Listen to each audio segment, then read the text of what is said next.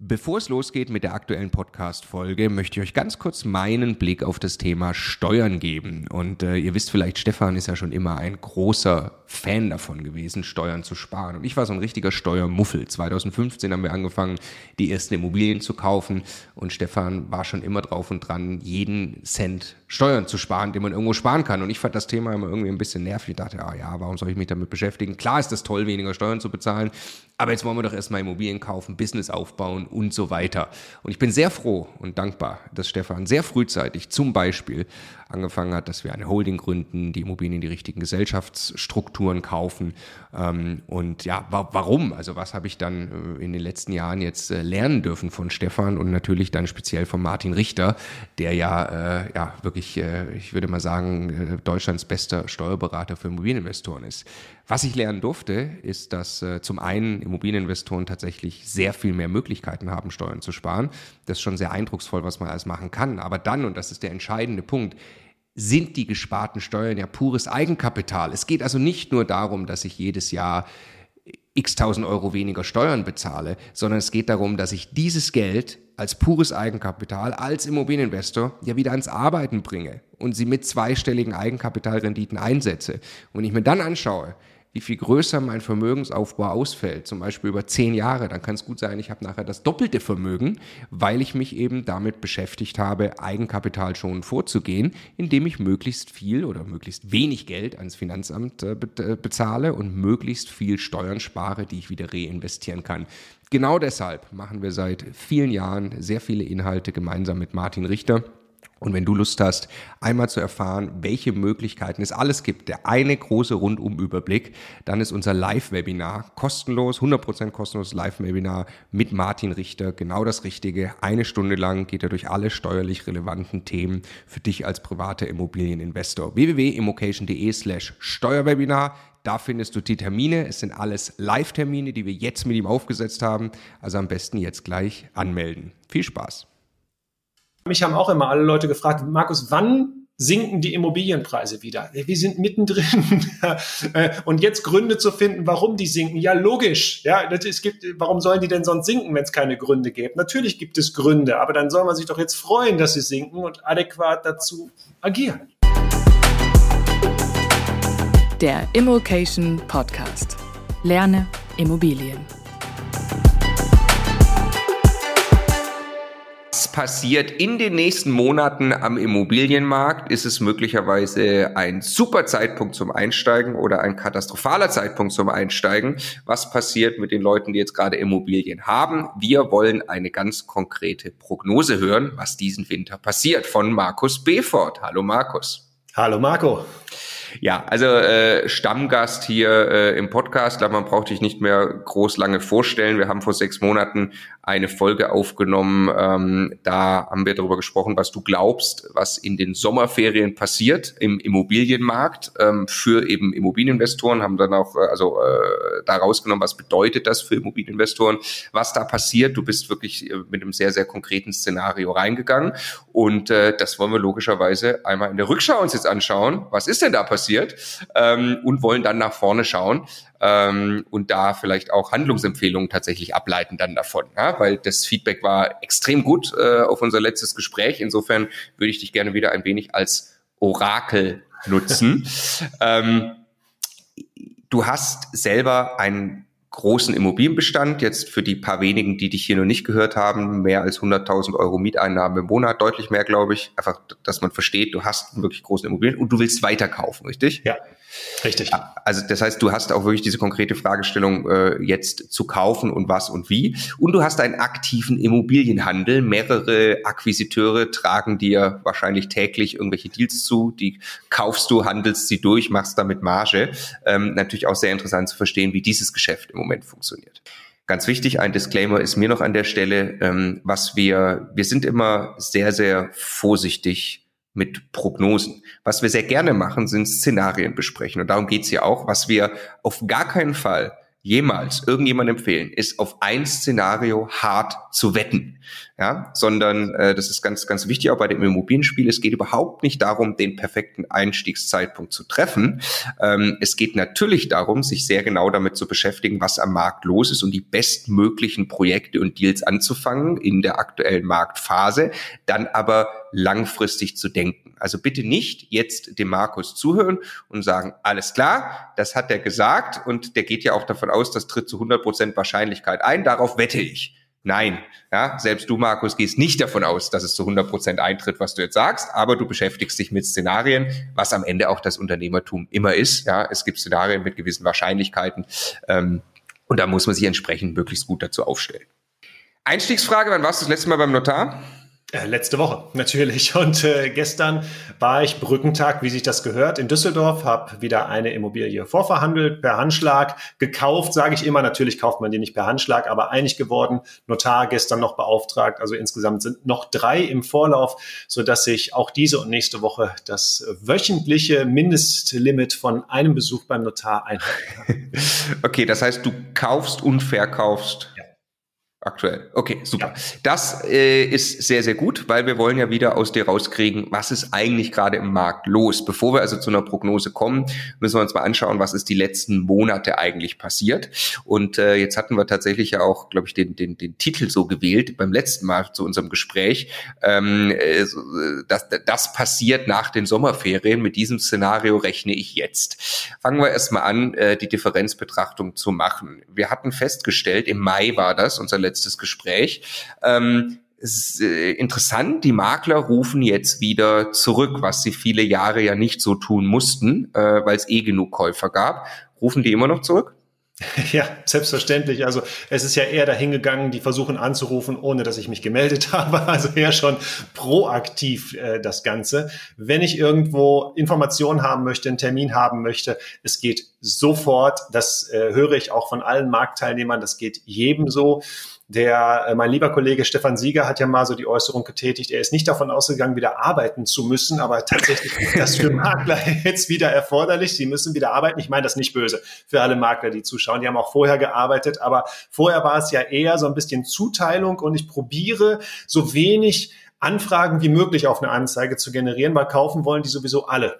Und jetzt ist es gerade so, ich versuche so viele äh, so viel Nachfrage wie möglich auf eine Anzeige zu generieren. Und zu diesem Zweck schicke ich das auch noch allen Leuten, die sich jemals für irgendwas bei dieser Immobilie gemeldet haben. Spannenderweise haben die ersten Makler damit angefangen, mir Dinge zu schicken, die überhaupt nicht äh, in mein Ankaufprofil passen, die ich auch niemals so nachgefragt habe, frei so nach dem Motto, äh, ich weiß, eigentlich interessiert Sie sowas nicht, aber ich wollte es Ihnen trotzdem mal schicken. Vielleicht ist es ja doch was für Sie. Oder Sie kennen jemanden, für den das was ist. Also es ist da noch viel, viel breiter geworden. Und ähm, da muss ich auch sagen, bei vielen setzt sich der Dienstleistungscharakter dann doch wieder sehr durch, die in der Vergangenheit dann doch lieber das nur ihren Top Ten präsentiert haben, die jetzt auf breiter Marktbasis wieder agieren. Okay, flapsig ausgedrückt, der Banker ruft dafür nicht mehr zurück. Im Mai hatten wir zumindest gesagt, der Banker wird sehr vorsichtig ja. und äh, die fest die Zinssätze für äh, feste Zinssätze zehn Jahre zum Beispiel sind wieder deutlich oberhalb der Variablen. Wir waren bei zweieinhalb bis drei Prozent Zins. Jetzt würde ich sagen, sind wir im Moment bei vier. Ja, stimme ich zu. Äh, was ist los mit den Bankern? Ja, also die Banken haben eine Art von Full Stop hingelegt. Und das war damals auch so, als wir im Mai gesprochen haben. Da hatten wir wirklich diese Erfahrung, so, boah, bei der Bank nachzufragen. Da sagt die Bank, oh Gott, Immobilien wollen sie kaufen. Das gucken wir uns jetzt mal ganz vorsichtig an. Wir wissen auch nicht so genau, was passiert. Und die Banken hatten ja mehrere Herausforderungen. Die hatten zum einen die Herausforderung, die Immobilie als Sicherheit, als Sicherungsgut richtig einzuwerten, was schwierig ist, wenn dann plötzlich weniger Nachfrage im Markt ist. Deshalb waren sie da viel vorsichtiger, viel restriktiver. Zum Zweiten wussten sie nicht genau, wo gehen die Zinsen jetzt hin? Wie stelle ich mich als Bank also auf? Wie viel Aufschläge muss ich machen? Und der dritte Faktor war, dass die BaFin gesagt hat, ihr müsst vielleicht noch mal ein bisschen vorsichtiger mit der Kreditvergabe sein, ein bisschen genauer prüfen. Und da sind sehr, sehr viele Banken zu dem Ergebnis gekommen, wir haben hier super gute Jahre gehabt. Lass uns doch mal ein bisschen einfach konsolidieren und wir machen mal äh, gar nichts. Oder wir machen nur noch die Geschäfte, die jetzt wirklich schön und gut sind. Das heißt, natürlich hat der Banker noch zurückgerufen.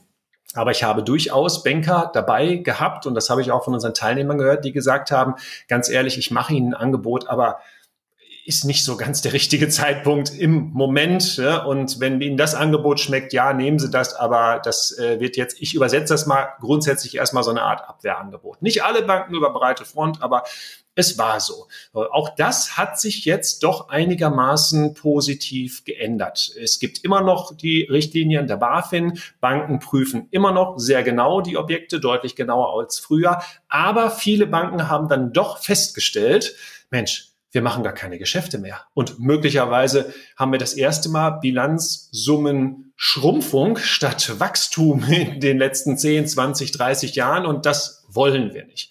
Ich habe da auch sehr lange mit meinem Banker drüber gesprochen.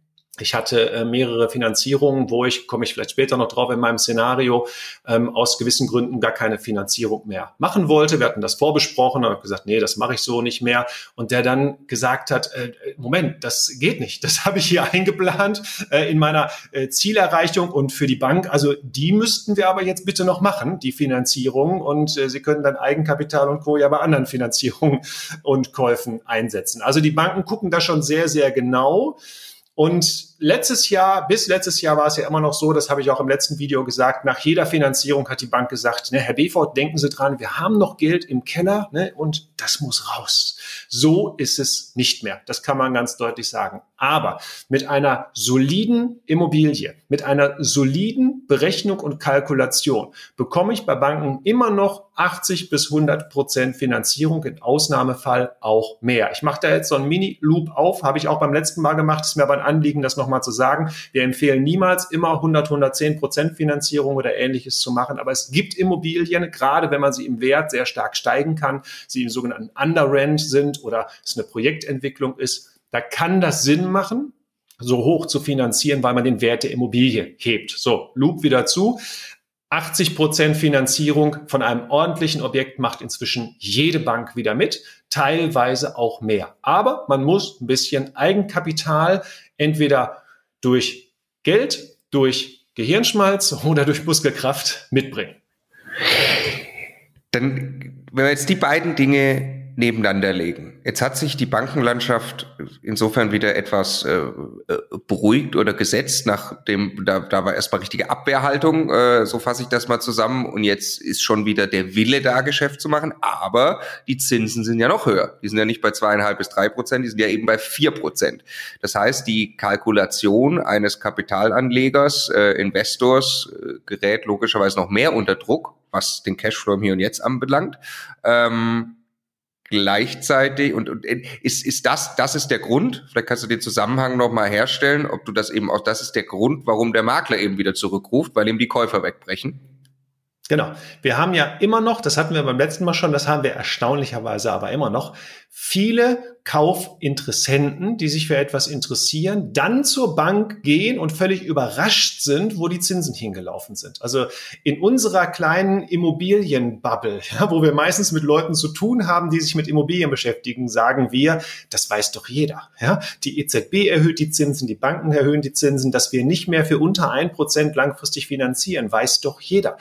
Nein, das ist nicht so. Das weiß bei weitem nicht jeder. Sehe ich im Immobilienhandel, kommen wir gleich drauf, aber nur den Ausschnitt. Wir haben ganz oft Interessenten, die vor Ort sagen, ja, nehme ich, und die dann vom Bankgespräch wiederkommen und entweder das Geld nicht bekommen, weil natürlich auch durch die höheren Zinsen eine höhere Annuität fällig ist, die sie sich möglicherweise nicht leisten können, oder aber total überrascht sind, wie hoch das jetzt ist und sagen, nee, das, das, das ist mir in dem Fall ähm, zu teuer. Wir sind aber im Grunde genommen auf einem Niveau, wenn ich jetzt mal so Zeit zurückspule, ne, Anfänge meines Immobilieninvestorendaseins, ohne schon den Plan, Investor zu werden, da sind wir auf sehr, sehr ähnlichen Zinsen. Ich könnte jetzt flapsig sagen, komisch, damals habe ich es auch geschafft und damals war der Zeitpunkt, wo mir immer viele gesagt haben, ach, hätte ich damals mal angefangen, da wo du angefangen hast, dann wäre mir das auch alles gelungen. Ja, auf dem Niveau sind wir. Was wir für eine Herausforderung im Moment haben, ist, dass wir am Markt teilweise noch Immobilienpreise sehen, wo wir das Gefühl haben, das passt nicht in unsere Kalkulation. Beim letzten Mal, als wir gesprochen haben im Mai, war das wirklich auf breiter Front noch so. Fast jeder Preis, den wir gesehen haben, passte damals nicht zu den zwei bis drei Prozent. Jetzt sind es ja, wie du richtig sagtest, noch mal mehr geworden, langfristigen Zinsen. Jetzt haben wir inzwischen schon so ein Gefühl dafür bekommen am Markt, auch jeder Makler, die meisten Verkäufer, okay, das funktioniert nicht mehr, ich muss die Preise realistischer gestalten. Realistischer bedeutet aber ein Abschlag von fünf oder zehn Prozent und das ist nicht realistisch genug. Das heißt, alles, was ich als Investor im Moment machen muss, was ich schon immer machen musste, ist eine Kalkulation zu machen und dann den Preis festzulegen für die Immobilie, zu dem sie sich rechnet. Und jetzt passiert was ganz Erstaunliches. Ja, ich habe auch beim letzten Mal gesagt, der deutsche Markt ist immer dafür bekannt, überzureagieren. Und damals war es so, dass ich gesagt habe, so, naja, zwei bis drei Prozent Zinsen und das heißt plus zwei Prozent Tilgung brauche ich hier also vier bis fünf Prozent Rendite auf so ein Objekt. In A-Lagen war es quasi nicht denkbar, auch im Speckgürtel kaum denkbar, in C-Lagen ja, da ging es. So, jetzt sind wir ein paar Monate weiter, die Zinsen sind noch weiter gestiegen. Das heißt, theoretisch müsste es mir jetzt noch schwerer fallen, gute Deals zu finden. Und das ist eben nicht der Fall. Es fällt mir unvorstellbar leichter, gute Deals zu finden. Die Nachfrage ist weiterhin extrem gering. Ich kann da aus meinem Immobilienhandel, kommen wir gleich noch zu, aber kann ich ein paar Zahlen vorwegnehmen. Da sind Objekte drin, wirklich gute Objekte. Top-Lagen, top ausgestattet, wunderschön saniert, und die haben innerhalb von vielen Wochen null Nachfrage. Null. Also wirklich null Anfragen. Und wenn da jetzt einer kommt, dann wird der vom Makler wirklich auf Händen dahin getragen und dann wird der gebeten, zumindest irgendwie ein Angebot zu machen. Das bedeutet nicht, dass der Immobilienhandel tot ist. Wir kommen ja gleich drauf, aber es bedeutet, ich habe da andere Herausforderungen und muss andere Strategien dafür finden. Und genau in dieser Situation befinde ich mich doch im Ankauf. Das heißt, ich kann den Preis nennen, zu dem es sich für mich rechnet. Und jetzt haben da manche immer noch so Manschetten. Ich kriege das aus meinen Einzelcoachings mit, wenn da mir Sachen präsentiert werden und gesagt wird, ich habe da zehn Prozent nachverhandelt und jetzt ist das schon mal vier oder fünf Prozenter. Und dann gebe ich immer die Hausaufgabe mit, da verhandelst du jetzt nochmal zehn oder zwanzig Prozent nach. Und gerade bei unserem Festival letzte Woche zuhauf kamen die Leute nicht nur zu mir, auch zu meinen Coaching-Kollegen, die ja Ähnliches empfehlen und sagen, ich habe selber nicht geglaubt, aber das gibt's, ich konnte das nachverhandeln. Ja? Ich konnte da wirklich nochmal nachverhandeln. Natürlich, das eine oder andere Objekt ist weggegangen. Ja, das habe ich nicht bekommen. Oh, shocking news, das geht mir auch so. Ich kann auch leider nicht jedes Objekt kaufen, für das ich biete. Und ich habe auch immer wieder Teilnehmer, gerade auch in unserer Wissensdatenbank, die schreiben, Mensch, ich habe das probiert, ich habe zwei Angebote abgegeben, beide sind nicht akzeptiert worden, das System funktioniert nicht. Ja, mit zwei Angeboten ist die Chance, da, natürlich, ja, man kann zwei Zusagen bekommen, aber man kann auch genauso gut zwei Absagen kassieren. Mache ich aber 10, 20, 30, 50 Angebote, dann ist die Chance unvorstellbar hoch, einen richtig, richtig guten Deal zu machen. Und jetzt schließe ich den Kreis zu den Zinsen. Wenn ich einen guten Deal mache, wenn ich es schaffe, Anfangsrenditen von 6, 7 Prozent abzuschließen mit Potenzial nach oben bei entsprechenden Objekten, dann mache ich doch weiterhin wunder, wundervolle Deals. Treffe auf Makler, die sich freuen, mit mir ein Geschäft zu machen. Treffe auf Verkäufer, die sich freuen, das Objekt zu verkaufen. Treffe auf Banker, die sich freuen, mir einen Kredit geben zu können für ein gutes Objekt zu einem guten Preis mit einer guten Kalkulation. Und dann gucke ich hinterher in mein Excel und freue mich, dass es schön aussieht. Also ist jetzt eine Win-Win-Win-Win-Situation. ich könnte noch meine nächste Generation mit dazu nehmen. Meine Kinder werden irgendwann auf diesen Zeitraum zurückschauen, zusammen mit mir und sagen, das war ein unvorstellbarer Zeitraum, zu dem man fantastische Einkaufsmöglichkeiten hatte. Ah, super spannend. Also was wir natürlich ganz viel ja hören, ist eben das, na ja, aber mein Cashflow im Hier und Jetzt ist schlechter. Du hast es gerade schon erklärt, da muss, äh, äh, da muss runterverhandelt werden. Ähm, wir, also ich glaube auch eine, eine, eine, äh, eine Ergänzung zu dem, was du gerade sagtest, wer äh, zwei Angebote abgibt und damit zwei Immobilien kauft, der hat zu teuer eingekauft. Das ist ja eine ganz spezielle Marktphase und du solltest eben versuchen, zehn Angebote abzugeben, von denen neun nicht zum Zug gekommen. Das eine kommt zum Zug und da hast du dann eben den richtigen Superdeal gemacht. Ne? Also der, äh, der Modus ändert sich einfach ein bisschen ähm, und dann habe ich im Hier und Jetzt möglicherweise durch die Finanzierung, wir kommen gleich drauf, äh, noch Druck auf meine Kalkulation, aber ich kann eben deutlich günstiger einkaufen. Das ist Immobilienpreise. Was, was, ist dein, was ist dein Eindruck auf den Markt gesprochen? Wie haben sich die Preise entwickelt seit Mai? Also die offiziellen Preise, die wir am Markt sehen, würde ich sagen, die sind um 10 bis 15 Prozent im Schnitt mhm. gesunken. Da sind welche dabei, die sind um 20 Prozent gesunken, da sind welche dabei, die kleben auf ihren alten Angebotspreisen fest.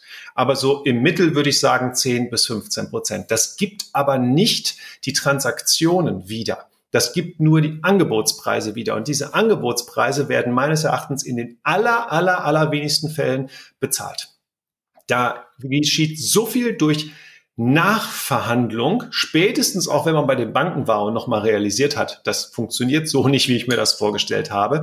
Die echten Preise sind ganz, ganz andere, die gezahlt werden also wahrscheinlich zumindest äh, die, die, die, die du zahlst in deinen Transaktionen dann. Ja? Ähm, der, der Markt ja, äh, also es ist sowieso, das Bild ist sehr, sehr diffus äh, zu verstehen, wo die Preise wirklich sind. Wir gucken uns verschiedenste Datenquellen an. Ich würde auch sagen, die gehen langsam etwas runter, das, was man im Durchschnitt messen kann, vor allem aber stapeln sich die Angebote. Also es gibt einfach viel mehr, weil die alle liegen bleiben quasi und dann kommen neue noch dazu von Leuten, die Immobilien verkaufen wollen. Ähm, und jetzt ist ja aber wirklich, wenn du sagst 10, 15 Prozent, das, das kompensiert ja, das reicht ja nicht aus, um vier Prozent Zins zu kompensieren. Ich muss äh, deutlich weiter runter, ne? um ja, den Punkt nochmal zu machen. Ich meine, das können wir jetzt mit einer Milchmädchenrechnung betrachten. Wenn ich vorher ein Prozent Zinsen, zwei Prozent Tilgung hatte, habe ich drei Prozent Annuität. Wenn ich jetzt vier Prozent Zinsen und zwei Prozent Tilgung habe, habe ich sechs Prozent Annuität. Das heißt, die Preise müssten sich halbieren. Ganz so ist es nicht, aber so grob betrachtet könnte man so argumentieren. Und das äh, wird auch meines Erachtens in der Zukunft so nicht passieren. Wir werden nicht am Markt zuhauf Angebote sehen, die für 50 Prozent des ursprünglich, des ursprünglichen Preises an den Markt kommen. Aber wir werden weiterhin sinkende Preise am Markt sehen, aber nicht, weil die Preise jetzt dauerhaft immer nur weiter sinken, sondern weil sich viele Verkäufer und Makler noch mal ein Stück weiter der Realität nähern, und zwar der Linie, zu der dann wirklich die Abschlüsse gemacht werden. Und deshalb gibt es weiter immer Verschiebungen am Markt jeder, der zuschaut, Marco, du, bei mir ist es genauso, ja, die ganzen Alerts äh, bei den Metacrawlern in den Portalen, ich bekomme gar nicht so viel am Tag, das wurde neu eingestellt, das gibt's immer noch, ja, aber vor allem am meisten kriege ich, das wurde reduziert, das wurde reduziert, das wurde reduziert und gar nicht mal nur in Deutschland, ich bewege mich auch in Spanien, auch da kriege ich inzwischen deutlich mehr Hinweise, das wurde reduziert, als das wurde neu eingestellt. Umso weniger Hinweise bekomme ich aber darüber, diese Immobilie wurde deaktiviert. Also die bleiben unvorstellbar viel länger am Markt, was natürlich auch zukünftig zu weiteren Preisreduktionen führen wird. Oder, es ist jetzt kein Geheimtipp, aber für die, die es noch nicht machen, je länger eine Immobilie am Markt ist, umso bessere Angebote kann ich da unterbreiten. Das ist doch völlig klar. Ich war letztens auf eine äh, Immobilienparty im Rahmen der Expo Real äh, bei einem sehr großen, würde ich mal sagen, äh, Entwickler, Bestandshalter und so weiter. Einer seiner Chefeinkäufer äh, sagte mir genau das, was du gerade auch gesagt hast. Ähm, wir jetzt im Ankauf, wir sagen, was wir bezahlen wir machen den Preis. Und da habe ich so gesagt, überleg mal, wie schnell sich dieser Markt, überleg mal, du hättest vor neun Monaten dich so hingestellt, der Markt hätte dich ja sinngemäß ausgelacht. Ne? Und jetzt kannst du wieder so einkaufen, wie du willst. Jetzt ist ja aber die Frage, äh, Markus, wenn jetzt, ich glaube, das geht noch weiter runter, wir kommen gleich zu deinem Szenario, ist es dann nicht schlau zu sagen, ich warte auf einen noch günstigeren Preis? Ähm, ja, das ist total schlau, weil warten war immer schon die beste Alternative, die man überhaupt machen konnte. Stefan hat da ja einen herausragenden Spruch auf unserem Festival zugebracht. Und ich äh, nehme mal jetzt meinen anderen, meinen Lieblingsspruch, den ich so ein bisschen präge. Wenn es sich rechnet, dann rechnet es sich. Ich nehme mal als Beispiel ein Haus, was ich letzte Woche zugesagt habe im schönen Telto Fleming. Das habe ich nachverhandelt. Wenn ich jetzt mal in Prozent das runterrechne, wie viel Prozent vom Kaufpreis habe ich da? 25 Prozent vom Angebotspreis auf den Kaufpreis. Äh, kannst du noch mal ganz kurz kommen? Was glaubst du, war der, war das, weil wäre die Immobilie auf dem Preispeak? War es vom Preispeak 25 runter oder da noch mehr? Also Preispeak im letzten Jahr wäre dieser Angebotspreis überboten worden. Und in diesem Jahr ist, war das immer noch der Angebotspreis, vielleicht schon leicht reduziert, weil ich glaube, sie wäre ein bisschen teurer angeboten äh, worden. Sie äh, lag schon ungefähr 30 Prozent unter Quadratmeterpreisen von anderen Immobilien in der Gegend, die aber gefühlt viel zu teuer sind. Also so der richtige Preis lässt sich ja nie so genau ausmachen. Und auf diesen Preis habe ich nochmal etwas mehr als 25 Prozent nachverhandelt. Das bringt mich in die Lage, dass ich sofort, eine Wohnung steht da frei, die kann ich neu vermieten, ein paar Mieten kann ich anpassen, weil die viel zu günstig sind. Ich habe mit meinem Wissen und meinen Erfahrungen sofort Sachen am Objekt gesehen, Stellplätze, Garagen, Gartenanteile, äh, Hütte und so weiter, wo ich sage, da habe ich zusätzliche Hebel, da kann ich was generieren. Ganz kurzfristig, also drei Monate nach Kauf, habe ich da 6,5 Prozent Rendite auf diesem Objekt. Und das Objekt ist gut in den nächsten vier bis fünf Jahren für 8,5 bis 9 Prozent Rendite auf diesen Einkaufspreis, den ich habe. So, jetzt zurück zu der Frage. Die werden doch immer günstiger. Interessanterweise, die Frage ist mir jetzt schon ganz häufig gestellt worden, ja. Aber die werden doch immer günstiger. Dann wartest du doch jetzt lieber drei Monate und kaufst sie dann nicht für 25, sondern für 30 oder 35 Prozent weniger. Dann rechnet sich das doch viel besser. Ja, das ist richtig. Wenn die dann noch da ist, ja, so ganz allein bin ich ja jetzt auch nicht am Markt, aber wahrscheinlich wäre sie dann noch da.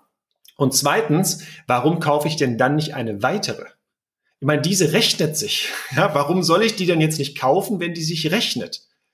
Möglicherweise jetzt meine Glaskugel, ja, leider außer Betrieb, ja, aber ich glaube, ich habe sehr, sehr valide Annahmen, was ich ja auch durch die letzten, du hast vorhin Prophezeiung, ja, also durch, durch meine Szenarien, die ich mir so bilde auf Basis aller Informationen, die ich sammle, ja, da, da halte ich mich dran an dieses Szenario. Und wenn das Szenario sagt, jetzt ist ein guter Zeitpunkt einzukaufen, dann ist das so. Jetzt äh, schon wieder shocking News für alle, die denken, warum wartet der nicht? Ich habe auch die letzten Monate Immobilien gekauft und ja, mit hoher Wahrscheinlichkeit hätte ich die jetzt noch günstiger kaufen können, diese oder vergleichbare. Jetzt ist es aber so, die kaufe ich trotzdem und freue mich, dass ich vergleichbare Immobilien jetzt halt noch günstiger kaufe. Aber ich werde mich doch nicht ärgern, dass ich in den letzten Monaten Immobilien gekauft habe, die sich rechnen, wo ich in dem Moment, wo ich die Entscheidung getroffen habe, einen guten Kauf gemacht habe, da ärgere ich mich doch nicht drüber. Da freue ich mich doch, dass ich die gekauft habe und jetzt noch mal bessere kaufen kann. Dahinter ist ja einfach nur die, der, der Wunsch, Market Timing auf eine Art und Weise zu betreiben, dass man zum allerbesten möglichen Zeitpunkt einkauft. Das gelingt niemanden und es macht auch überhaupt keinen Sinn. Das ist keine Strategie, das ist Zufall. Genau, du musst kontinuierlich, permanent gute Deals machen, die sich eben rechnen und dann baust du dir kontinuierlich was auf. Ähm, und ich, was ja, was, was die Leute, glaube ich, immer ver vergessen auch, ähm, es gibt ja einen Grund, warum Preise dann runtergehen. Und der Grund sind jetzt, dass, dass Zinsen steigen. Also wenn du sagst, gut, dann gehen die Preise noch weiter runter, klar, dann hast du da aber auch wieder höhere Zinsen, mit denen du umgehen musst. So, ne? Also deswegen, wenn du jetzt einen Deal vor dir hast, der sich rechnet, dann rechnet er sich und dann ähm, macht er logischerweise Sinn. Ähm, wir kommen gleich zum Szenario. Du, du rechnest so ein bisschen und wir hatten das auch auf dem Festival diskutiert mit, mit Jürgen Schick. Der rechnet auch mit einer Art Fenster, das vielleicht auch wieder zugeht, äh, wo man diese guten Deals jetzt machen kann. Ähm, jetzt machen wir aber kurz den Sidestep, äh, der schon ein paar Mal angeklungen ist, Immobilienhandel. Äh, wie läuft's, Markus? Ja, es äh, läuft anders als vorher. kann, man, kann man wirklich nicht anders sagen. Ja, wir kommen aus einer Zeit, und jetzt erzählt er nicht von damals, sondern von vor wenigen Monaten, wo du im Grunde genommen keine Fehler machen konntest. Du konntest kaufen, was du wolltest. Ja, du hast es irgendwie ein bisschen schicker gemacht oder auch nicht. Hast es wieder an dem Markt angeboten mit besseren Fotos, besserer Beschreibung und schon alleine der Zeitraum zwischen Ankauf und Neuangebot des Marktes hat teilweise in den Märkten je nach Stadt äh, schon für fünf bis zehn Prozent Preissteigerung gesorgt. Wenn du jetzt gut eingekauft hast mit schlechten Fotos und hast es zum äh, sehr guten Preis mit guten Fotos angeboten, hast du ruckzuck deine 10, 15, 20 Prozent Marge mitgenommen mit Kernsanierung, Veredelung und Veräußerung, sage ich ja, noch mehr. Das war die Zeit, aus der wir kommen. Und das ist der klassische Immobilienhandel, den viele im Kopf haben.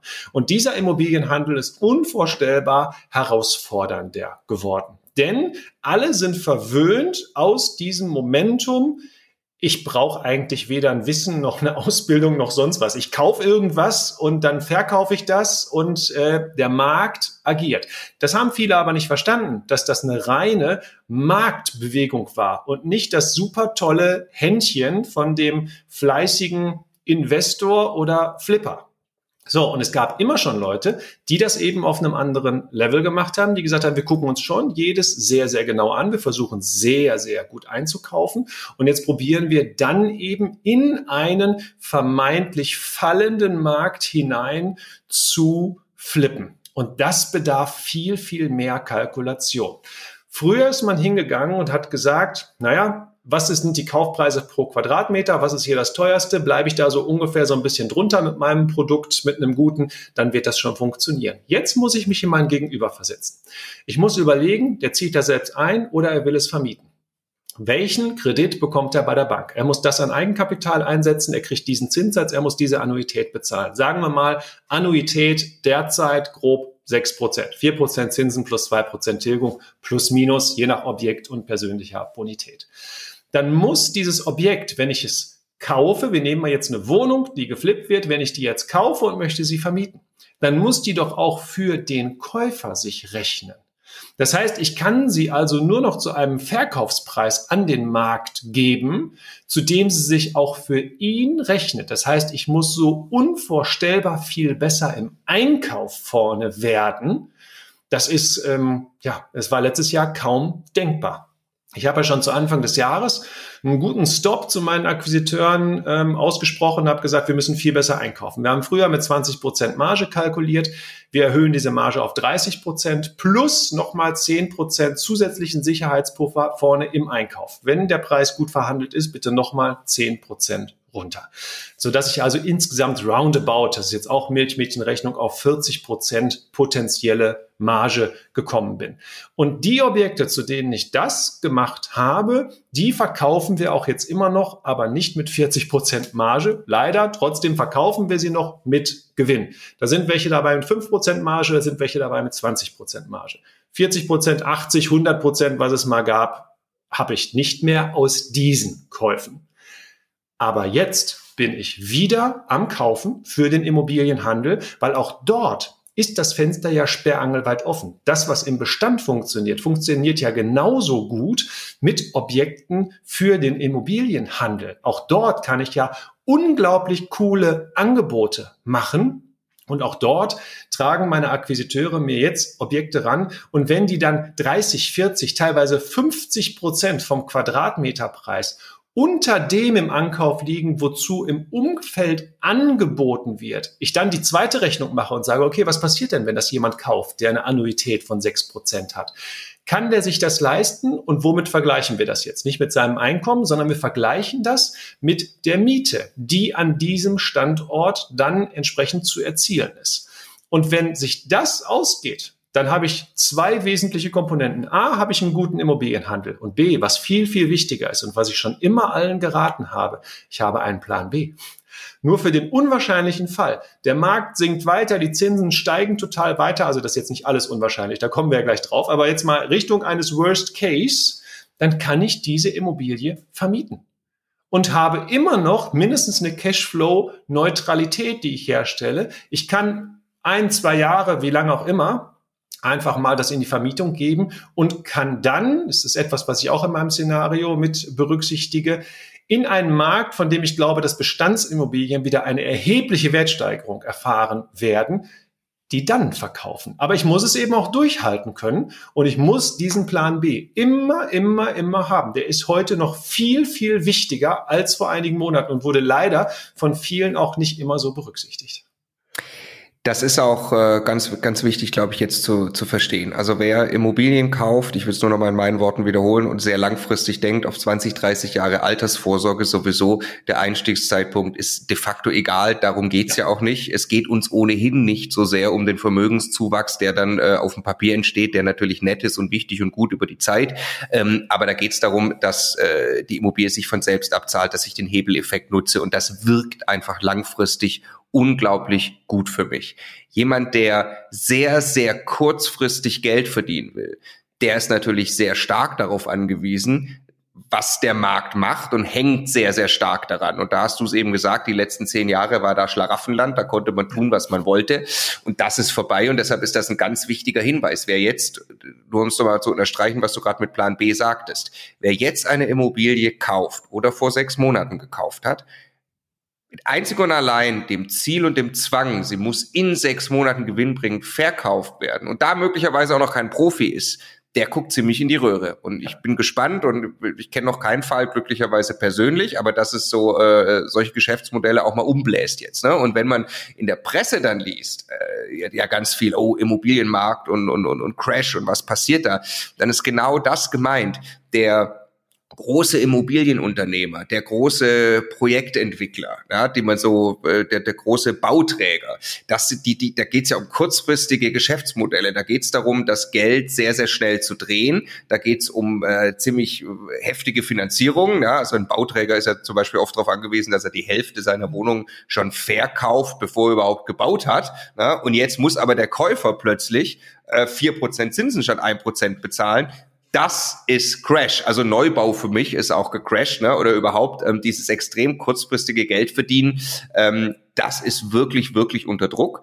Äh, und da muss man sehr genau wissen und aufpassen, was man tut. Eine wunderbare Möglichkeit, äh, wie du es jetzt gerade für dich dann ja anwendest, ist eben mit, mit Plan B zu arbeiten und so ein bisschen zwischen den beiden Extremen einfach langfristig Privataltersvorsorge versus kurzfristig sehr viel Geld verdienen durch schnelles Immobiliendrehen. Ähm, dazwischen liegt ja so ein bisschen der Bestand, der aber durchaus sag mal, schneller aufgebaut wird, vor allem mit Entwicklungsarbeit aufgebaut wird, der ja dann wieder Chancen bietet, dass sich da vielleicht was rausverkauft. Also das war mir nochmal wichtig, das zu kommentieren. Jetzt ähm, gehen wir eins weiter schon mal ein bisschen in Richtung Szenario. Du hast beim letzten Mal gesagt, nee, halt, eine Frage noch vorweg, deine Deals. Was hast du seit dem letzten Mal für Deals gemacht? Dann können wir das noch besser einordnen, das Szenario. Boah, e-, etliche. Also eben bin ich schon kurz auf den Immobilienhandel eingegangen. Ähm, da war erstmal ein Full Stop. Jetzt sind wir tatsächlich schon wieder bei dieser einen Immobilie pro Monat angelangt. Also okay. das funktioniert wieder. Ankaufen. Und natürlich kann ich leider, ich würde jetzt gern schon sagen, das funktioniert alles wieder bis zum Verkauf. Soweit sind wir aber noch nicht. wir haben das wieder jetzt seit einigen Wochen, seit zwei, zweieinhalb Monaten ungefähr begonnen, diesen Rhythmus. Und es gibt noch keine Immobilie, die jetzt letztendlich daraus verkauft ist. Ich habe aber Stand heute immer noch ein sehr gutes Gefühl für die Objekte, die wir vor zweieinhalb Monaten gekauft haben. Also die werden mit Gewinnen rausgehen. Ansonsten Plan B. Ich wollte noch eine Mini-Ergänzung machen zu vorhin, nicht, dass das falsch irgendwie rüberkommt und nachher in den Kommentaren unter diesem äh, Video steht. Ich habe jetzt nicht äh, gemeint, dass die meisten Flipper irgendwie am Markt keine Ahnung, kein Wissen oder, oder sonstiges haben. So meinte ich das nicht. Ich wollte nur sagen, dass es in der Vergangenheit auch nicht so wichtig war, eine Immobilie auf Herz und Nieren zu prüfen. Ja, es ist ja durchaus äh, bei einigen Leuten vorgekommen, dass die Wohnungen gekauft haben, um dann festzustellen, äh, keine Baugenehmigung, das ist Teileigentum, das ist gar kein Wohneigentum, in den Protokollen steht irgendetwas oder, oder, oder. Also, dass da eben die Prüfung nicht vollumfänglich stattgefunden hat und dass das jetzt natürlich zusätzlich in der verstärkten Prüfung der Banken einem auf die Füße fällt. So, das jetzt nur noch mal äh, dazu. Das habe ich im Immobilienhandel in der Zwischenzeit gemacht und im Bestand habe ich unvorstellbar viele Angebote abgegeben. Ich habe also angefangen, Früher haben wir gesagt, uncharmante Angebote. Ich finde die sehr charmant, weil ich ja einer der wenigen bin, der überhaupt Angebote abgibt. Also ist es eigentlich sehr charmant von mir, Angebote abzugeben. Ich habe angefangen mit 20 Prozent unter Angebotspreis, habe dann relativ schnell festgestellt, zum einen, das lässt sich gut durchsetzen, zum anderen, bei den steigenden Zinsen, es reicht schlicht und ergreifend nicht. Ja, die Angebotspreise entwickeln sich nicht schnell genug nach unten, also muss ich dann noch drastischer werden. Und inzwischen biete ich so 30 bis 40 Prozent Abschlag Abschlag auf den Angebotspreis. Das, das ist mein Angebot, was ich unterbreite. Und ich mache das auch über meine Akquisiteure in erheblicher Schnelligkeit. Wie genau mache ich das? Ich lasse mir, wenn mir ein Objekt auffällt, dass ich mir relativ schnell die Unterlagen schicken. Erstaunlicherweise, die kommen ja alle. Ne? Das hatten wir eingangs. Also du kriegst ja jedes Exposé. Diesen Workaround mit meiner Assistentin, die hinterherruft und sagt, wir brauchen bitte das Exposé und überhaupt, den gibt es aktuell gar nicht. Also das kommt alles. Und dann gucke ich nur ganz kurz drauf oder derjenige, der für dieses Exposé, der für dieses Objekt zuständig ist. Und wenn es auch nur einigermaßen in Frage kommt, dann geht schon das Angebot raus. Nicht das Angebot zum Kaufen, sondern das Angebot, wir würden uns einen Kaufpreis von minus 20, minus 30, minus 40 Prozent vorstellen können zu zahlen. Und wenn der Verkäufer sich das auch vorstellen kann, dann würden wir jetzt in die Prüfung der Unterlagen gehen. Und daraufhin kommt dann, die Quote ist immer noch, und zwar seit vielen Wochen eins zu drei bei uns, mhm, mhm. bei einigen die Rückmeldung, Also grundsätzlich, der Abschlag ist schon sehr, sehr hoch. Jetzt, also ich warte ja immer noch auf die eine Mail, die sagt, Gott sei Dank, selbstverständlich machen wir gerne. Bitte noch zehn Prozent mehr. Ja, die kommt nicht. Aber es kommt die Rückmeldung so, es ist schon sehr, sehr große Verhandlungsbereitschaft da. Bitte schauen Sie sich mal die Unterlagen an. Können auch gerne mal einen Besichtigungstermin vor Ort machen. Klammer auf, dann, wann es Ihnen passt, Klammer zu, und dann sprechen wir mal darüber. Und das sind genau die, auf die wir uns konzentrieren. Wie gelingt erfolgreicher Vermögensaufbau eben nicht damit, dass du einmal irgendwie eine schlaue Entscheidung triffst und spekulierst, weil du zum richtigen Zeitpunkt einsteigst. Nein, strukturierter Vermögensaufbau passiert eben, indem du strukturiert immer wieder deine Hausaufgaben machst und einen guten Job machst, dir das nötige Wissen aneignest, zum Beispiel eben Immobilien zu kaufen, sie zu bewerten, sie ordentlich runterverhandelst. Das geht ja jetzt eben. Du kannst Immobilien wieder runterverhandeln, zu sehr guten Preisen einkaufen und so langfristig deinen Vermögensaufbau auf solide Beine stellen. Wenn du dich dabei gerne begleiten lassen möchtest von Menschen, die das schon sehr, sehr oft in der Praxis getan haben und die wirklich dich individuell an die Hand nehmen, mit dir gemeinsam in die einzelnen Transaktionen, in die Immobiliendeals reingehen, dann möchten wir dir die Immocation Masterclass äh, empfehlen. Wir vergeben jetzt gerade die Plätze für unser sechsmonatiges dreimonatiges Ausbildungsprogramm für das Jahr 2023. Wenn das für dich interessant ist, immocation.de slash masterclass, da gibt es alle weiteren Informationen und die Möglichkeit zur Bewerbung. Ganz wichtig, nicht in Immobilien verlieben, ja, keine persönlichen Ambitionen heben und nicht denken so, ja, jetzt habe ich ja einmal da ein Angebot unterbreitet, jetzt muss ich mich ja auch dran halten, jetzt muss ich ja irgendwie auf dieses Objekt draufspringen. Nein, überhaupt nicht. Ja, ich gucke mir das weiter an, dann muss ich erstmal die genaue Kalkulation machen, die ich ja noch gar nicht vorher gemacht habe. Rechnete sich das wirklich? Rechnet sich das heute und bietet es weiteres Potenzial zur Entwicklung? Weil bei sechs oder sieben Prozent soll ja nicht Schluss sein bei mir. Jedes wohnwirtschaftlich genutzte Objekt soll über die Jahre sich mindestens Richtung zehn Prozent Rendite entwickeln können aus verschiedenen Marktgegebenheiten und aus meiner Entwicklungstätigkeit heraus. Und wenn das Objekt das Potenzial hat, dann kommt das in die engere Auswahl, dann wird's angeguckt und dann gehe ich aber auch oder meine Akquisiteure vor Ort wirklich direkt harten Kurs nach vorne. Wir gucken uns das an und das ist der Bestätigungstermin. Die Kaufentscheidung ist intern schon vorher gefallen für den Preis X. Im Bestätigungstermin wird nur noch geguckt, machen wir das zu diesem Preis oder gibt es irgendwas, was wir nicht sehen konnten aus diesen Unterlagen und dann probieren wir das vor Ort zu closen mit dem Makler. Der Makler hat natürlich meistens jetzt nicht die ähm, Kompetenz dafür, das zu tun. Deshalb finden wir es gut, wenn der Verkäufer dabei ist. Oft wird dem Wunsch auch inzwischen äh, entsprochen, weil auch der Verkäufer sich freut, dass endlich mal einer dieser Spezies Interessenten vorbeikommt und sein Haus besichtigt. Und dann versuchen wir das vor Ort zu closen mit dem klaren Hinweis, ich habe hier eine Liste an Objekten, ja, und für die unterbreite ich Kaufpreisangebote. Und wenn eins akzeptiert wird, ist gut. Und wenn nicht, dann sind sie aber raus aus dieser Liste. Dann komme ich nicht morgen mit einem geänderten Angebot. Und das meine ich mit nicht verlieben. Ich mache mir das best, ich mache das bestmögliche Angebot, was mir heute möglich ist. Und wenn ich nochmal wieder auf Sie zukommen sollte in der Zukunft, dann wird dieses das höchste Angebot sein, was Sie jemals von mir bekommen haben. Das kann aufgrund der Marktsituation, so sage ich es zumindest immer, der Zinssituation, der Nachfragesituation von diesem Punkt aus nur weiter nach unten gehen. Und viele verstehen das und deshalb ist es ganz oft möglich, direkt vor Ort wirklich dann zu sagen, ja, letzter Tipp dazu, meine Angebote haben in der Regel eine Gültigkeit von 18 bis 24 Stunden. Und auch da verweise ich darauf, Mensch, die Zinsen sind dynamisch. ich warte außerdem auf die Rückmeldung von anderen. Ich kann das jetzt 24 Stunden, oft sage ich bis morgen 12 Uhr, dann kann ich nachmittags noch mit der Bank das closen. Ja, halte ich das aufrecht. Wenn Sie sich danach melden, gerne, aber gehen Sie mal nicht davon aus, dass ich noch genau den Preis machen kann. Stark. Stark. Sau stark. Glaube ich, sehr, sehr viel Wertvolles drin und beschreibt sehr, sehr gut, in welcher Phase wir jetzt gerade sind ähm, und wie man und, eben und dann. Das geht. Ne? Also ich, ich, ich fühle jetzt schon, wie äh, sich Leute das angucken und in die Kommentare schreiben, so, naja, da verbrennst du dir den Makler, da machst du, äh, das geht überhaupt nicht. Und nein, damit kaufe ich nicht jede Immobilie. Ja, das mal ganz nochmal deutlich. Ich kaufe definitiv nicht jede Immobilie. Aber ich habe ja jetzt schon eine Vorauswahl getätigt. Ich stehe ja nur bei den Immobilien, bei denen offensichtlich herausragender Verhandlungsbedarf, äh, Verhandlungsmöglichkeit besteht. Da stehe ich erstmal. Dann bin ich vor Ort natürlich nett seriös, ich bin nicht arrogant, ich sage, Mensch, der Mist hier ist aber nur so und so viel wert. Überhaupt nicht. Ich nehme die Leute mit auf die Reise, ich nehme sie genau mit in meine Kalkulation. Die sind ja auch nicht weg vom Markt, zumindest der Makler nicht. Ja, das sind die Zinsen, das ist die Tilgung. Wir stehen hier in der Regel vor einem Altbau. Meine Lieblingsbaujahre sind ja immer noch 1900 bis 1925. Ja, das sind sehr alte Häuser, vor denen wir stehen. Mit Bedarf in der Zukunft, weil die auch nicht immer lieb gehabt wurden in der Vergangenheit, so wie ich es mache mit den Objekten in meinem Bestand. Und deshalb kann ich dann kalkulieren, dass ich eben schon meine sieben bis acht Prozent sukzessive brauche.